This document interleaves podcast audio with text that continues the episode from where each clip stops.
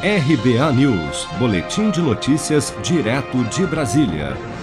Por nove votos a dois, os ministros do Supremo Tribunal Federal decidiram nesta quinta-feira manter o decreto do Estado de São Paulo que proibiu cultos e missas durante a pandemia, definindo que estados e municípios podem adotar restrições às atividades religiosas. O julgamento começou nesta quarta-feira com o voto do relator da ação, ministro Gilmar Mendes, que defendeu a constitucionalidade do decreto do governo de São Paulo que determinou o fechamento dos templos e igrejas no estado. Ainda que qualquer vocação íntima possa levar à escolha individual de entregar a vida pela sua religião.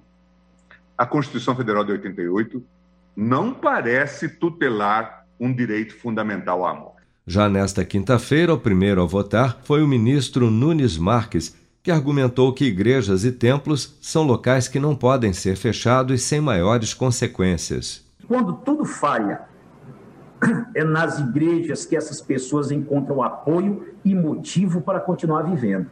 As igrejas não são casas cujas portas podem se fechar sem maiores consequências. Elas representam o único esteio espiritual de muita gente. Sabemos onde esta doença está sendo diariamente transmitida. Festas, baladas e bares estão frequentemente lotados. As imagens estão aí para todos verem. Sem distanciamento, sem máscara nenhuma.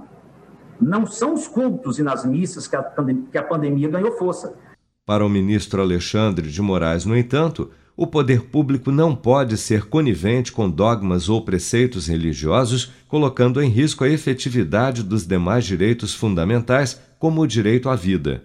A dupla função da liberdade religiosa é proteger todas as fés, as crenças e cultos, mas também afastar o Estado laico de ter que tomar suas decisões principalmente decisões fundamentais para a sobrevivência dos seus cidadãos, com base em dogmas religiosos.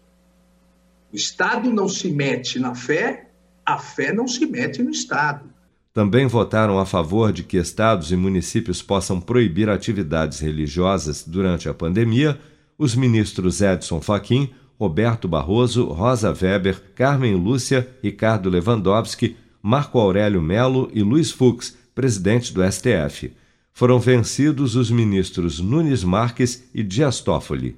Você está preparado para imprevistos? Em momentos de incerteza como o que estamos passando, contar com uma reserva financeira faz toda a diferença. Se puder, comece aos pouquinhos a fazer uma poupança. Você ganha tranquilidade, segurança e cuida do seu futuro. Procure a agência do Sicredi mais próxima de você e saiba mais. Sicredi, gente que coopera cresce com produção de Bárbara Couto, de Brasília, Flávio Carpes.